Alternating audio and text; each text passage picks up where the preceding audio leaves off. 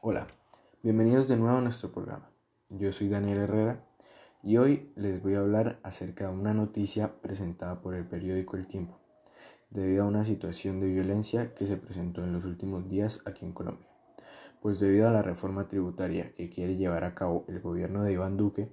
la gente decidió manifestar su inconformidad ante esta decisión del presidente mediante una marcha masiva en todo el país para manifestarse e intentar impedir la realización de esta reforma. Y podríamos mencionar muchos temas acerca de esta marcha, como por ejemplo el suceso de que todo el pueblo o casi todo el pueblo colombiano haya podido unirse para lograr un objetivo común, o incluso el alto riesgo que esta marcha generó debido a las aglomeraciones de gente en plena pandemia. Pero yo quiero hablar sobre esa porción de gente, que aunque pueda no ser la mayoría, tomaron la marcha como una excusa para hacer actos vandálicos hacia la propiedad privada y pública, o incluso eh, para agredir a las autoridades. Esto es un acto inaceptable por parte de esta gente, porque lo que inicia como una buena iniciativa termina en tragedia debido a la gran cantidad de heridos por el enfrentamiento con los policías. Lo que hace que la marcha y esta iniciativa no tengan la misma seriedad y credibilidad ante los ojos del gobierno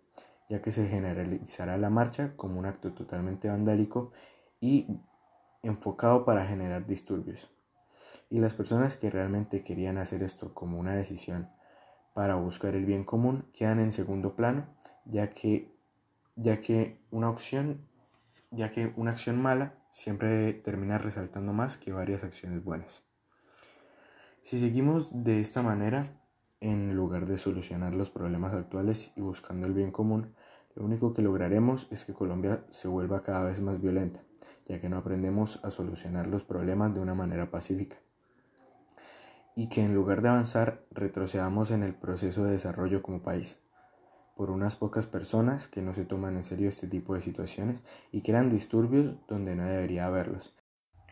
de esta situación podemos concluir que en Colombia tenemos que aprender a solucionar este tipo de situaciones de una manera totalmente pacífica, sin tener que recurrir a la violencia, porque la violencia lo único que aporta en este, en este tipo de situaciones es quitarle total credibilidad y validez a las acciones que realicemos en conjunto.